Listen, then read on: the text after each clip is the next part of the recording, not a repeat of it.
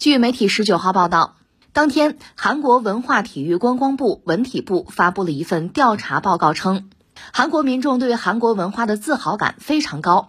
百分之九十六点六的受访者认为韩国大众文化非常优秀，百分之六十五点九的受访者认为韩国文化已经达到发达国家水平。就韩国社会亟待解决的问题，回答工作岗位的比例最高，达到百分之二十九。贫富差距、住宅低出生率与高龄化分别占比百分之二十、百分之十八点八、百分之十七点四。与低出生率相对应的是，调查报告中仅百分之十七点六的受访者认为结婚是必选项。韩国这个调查以及调查的结果吧，我倒觉得还是值得我们关注和思考一下哈。倒不是说认同或者质疑他们的这个结果，只是说他们这个做法本身哈，我们应该关注关注。你看，他们从上个世纪九十年代中期就开始做，就针对公众啊这个意识形态就做这个公众意识做这个调查。呃，最近这十来年是三年就要做一次，之前是五年一次，对吧？那现在。等于说调查有结果，就是公众对韩国的文化这个自信心是爆棚的，觉得我们这达到发达国家水平了。那相形之下，在经济和政治上呢，韩国公众对就是本国的经济和政治的认同没有文化认同就这么高的这个比例。嗯，一个是政治上讲呢，我们也知道韩国它从上个世纪八九十年代所谓叫民主化之前不是军政府吗？呃，民主化就做这种这个改善和改良嘛，那是在经济腾飞之后了。另外，韩国在历史上确实有一段无可回避的历史，就是被日本殖民过。所以在就是韩国人对自己历史的这个认识，包括对自己政治的认识，就时至今日，你要说到韩国政治，韩国国内政治恐怕也存在一个所谓保守派和进步派之间的争斗。另外，对日本的态度呢，有高度的敏感。坦率说。呃，韩国的很多政客，就政治人物，也包括很多经济类的这个财阀呀，和日本关系是比较密切的，甚至认同感是相对高的。而另一方面，作为普通公众，基于这个自身的惨痛的历史吧，被殖民历史吧，对日本的态度是很明确的，是排斥和反感，是警惕的。呃，这个就造成韩国国内。就在这一系列问题上，实际上是有分歧的。至于经济呢，其实我倒觉得是这样，两面看。一方面，韩国经济呢，你论 GDP，人均 GDP，它应该算是个发达国家，是个富裕国家，因为数据在那摆着吧，这个东西没必要去否认。但另一方面，韩国经济本身又很脆弱，不是被称作世界经济的金丝雀吗？我们曾经讲过这个梗，这个金丝雀是英国和欧洲工业革命的时候，就是矿工啊去挖煤，就是把这个鸟啊金丝雀带到地下。如果说呢有瓦斯气体泄漏，人感觉不到，鸟先感觉到，它敏感嘛。它要是叫不出来或者死了，那就是有危险。如果它正常的欢叫，就说呢就是安全啊，是这样，是金丝雀嘛。那么韩国经济，因为它外向性对外依赖程度是非常高的，所以说韩国经济。如果说出了问题，那么代表着全球经济可能就是有麻烦，对吧？如果韩国经济还算健康，那么全球经济不会差太多啊。这是所谓金丝雀这个概念。那我们现在看到韩国公众对韩国的政治和经济的这种满意程度其实不是很高，而对文化确实满意程度啊，就是自我感觉良好，这种骄傲感是非常强的，这是很耐人寻味的一件事情。按照他们的评语啊，评论就是说达到了发达国家水平。呃，当然，这话说回来了，那你说文化呀，达到一个发达国家的水平，或者说让让公众感到自豪，这个标准到底是什么？其实，我觉得关键是在这个方面能不能列出几条了，而且这个标准呢，应该是具有普遍性的。就是这几条标准，你韩国人拿着去给自己的文化打到一个分数哈，那我们中国人拿这个标准也可以给中国文化打打分，应该是可以做到。包括西方国家、发达国家也拿这个标准可以给自己的文化文明来打分。这应该带有这个所谓普适性吧？如果只是呃个案个例，只是自己自我感觉良好，那其实意义就不大了。而遗憾的是，我们看到当今世界确实有一些国家，包括像韩国呀，包括像印度啊这些国家，可能作为民族性吧，他这种自我感觉良好，确实让人觉得有点意外，瞠目结舌。你就说印度哈，这两天就就很有意思，因为前段时间涉及到在东张，呃，和中国军队有这个所谓的博弈吧。这是印度自己爆出来的，那现在看来可能多多少少吃了亏，所以印度军方现在要搞禁飞区，要搞大型的军演，呃，把他从法国买的三十六架阵风战斗机集中在一起，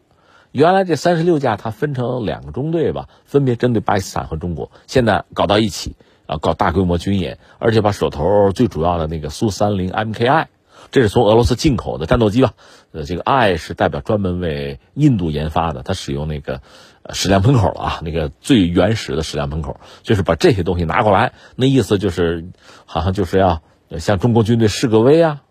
给自己找个场面啊，就带有这样的一个一个心态吧。可是众所周知，全世界都明白，就是你那个阵风从法国买的阵风，那大概两亿多美元一架哈，这是挺冤大头的一个事情。那个东西啊，毕竟是三代机或者叫四代机，它不是五代机，就它不是隐身飞机，而且阵风飞机那个机头呢，它空间比较小。就装那个有源相控阵雷达，那个雷达天线的口径是有限的，就是你看对方，发现对方这个距离啊不会太远，这是阵风的一个先天的缺陷，这法国人都承认。那你非拿这个东西，你说震慑歼二零，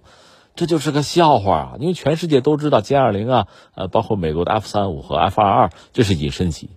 你那阵风它不能隐身啊，你这这代差差着行似的。实际上，这个代差带来的是屠杀和碾压呀。你哪来的这个自信啊？就是如此自信满满，就在那叨叨哈，你就觉得挺莫名其妙，就觉得他的这种自信心，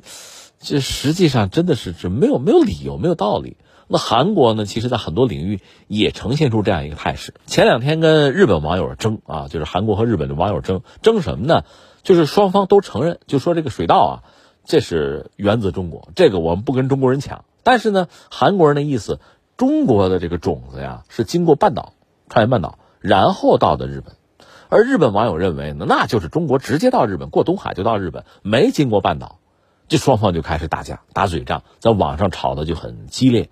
就好像是中国的这个水稻，如果是从朝鲜半岛传到日本的，那么朝鲜半岛那韩国就就高日本一头，好像就是这个样子。那日本也是这样，如果这个种子是直接到的这个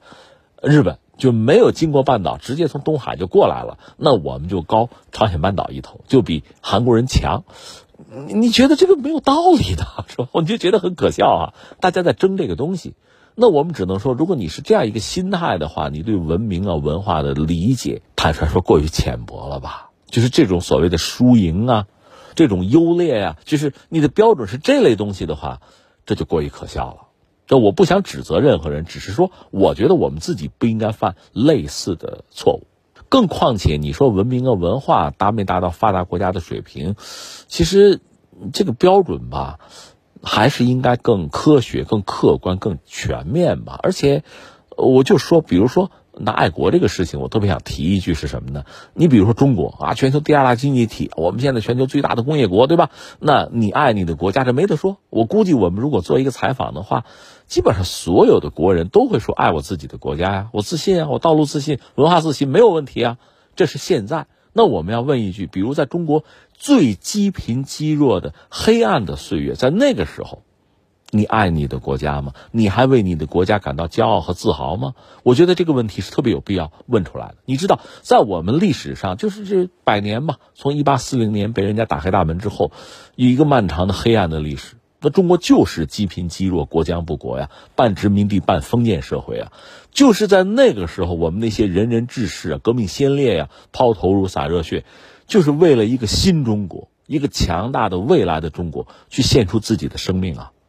这是对国家真正的爱，不是说国家强大我才爱这个国家，哪怕它衰弱了，但是我们知道，在历史上它曾经辉煌过，而未来它也不会有问题，它是有美好的将来的。为了我们的子孙后代，我们就去拼，我们就去献出我们的生命，我们有这个自信，我们就是如此深的爱我们的土地。就像艾青那首诗一样，对吧？为什么我们的眼中常含泪水？因为我们对我们的土地爱的深沉嘛，是这个样子。所以我想，这个时候你可以说，我对我们的文化、对我们的文明啊，是有一种由衷的认同，而且是挚爱，而且我们为之感到骄傲，我们自信。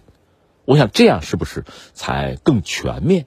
而不简单的是，因为我们发达了，我们比谁领先了，所以我们才才骄傲，才自豪。我觉得这样是不是就过于浅薄了？一个国家，特别像中国这样的国家，几千年的文明史，我倒真觉得我们这样的国家是真的有资格去谈一谈我们的文明发达不发达。我们的文化先进不先进，我们才有资格真正的谈一谈什么叫爱自己的国家，什么叫爱的深入骨髓。